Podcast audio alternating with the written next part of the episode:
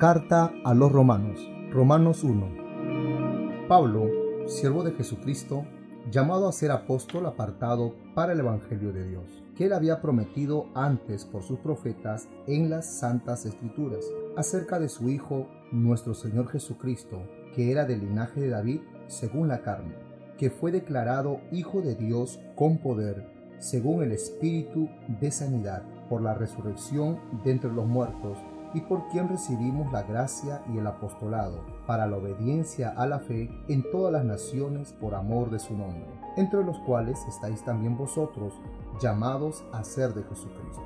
A todos los que estáis en Roma, amados de Dios, llamados a ser santos, gracia y paz a vosotros,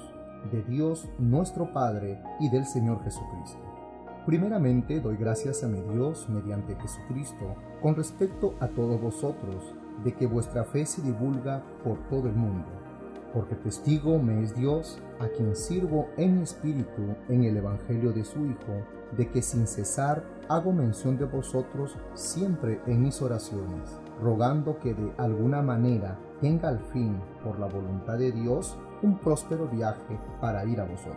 Porque deseo veros para comunicaros algún don espiritual, a fin de que seáis confirmados.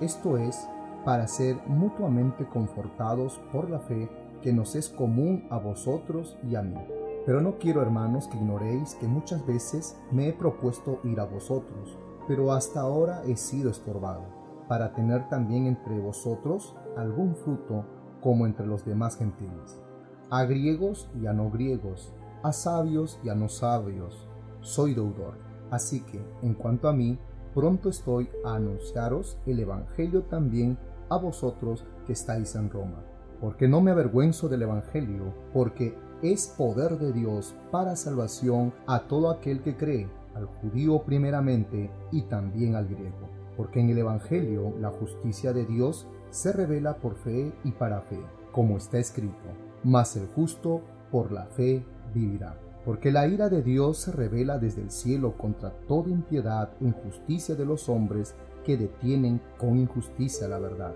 Porque lo que de Dios se conoce le es manifiesto, pues Dios se lo manifestó. Porque las cosas invisibles de Él, su eterno poder y deidad, se hacen claramente visibles desde la creación del mundo, siendo entendidas por medio de las cosas hechas, de modo que no tienen excusa. Pues habiendo conocido a Dios, no le glorificaron como a Dios, ni le dieron gracias, sino que se envanecieron en sus razonamientos y su necio corazón fue entenebrecido.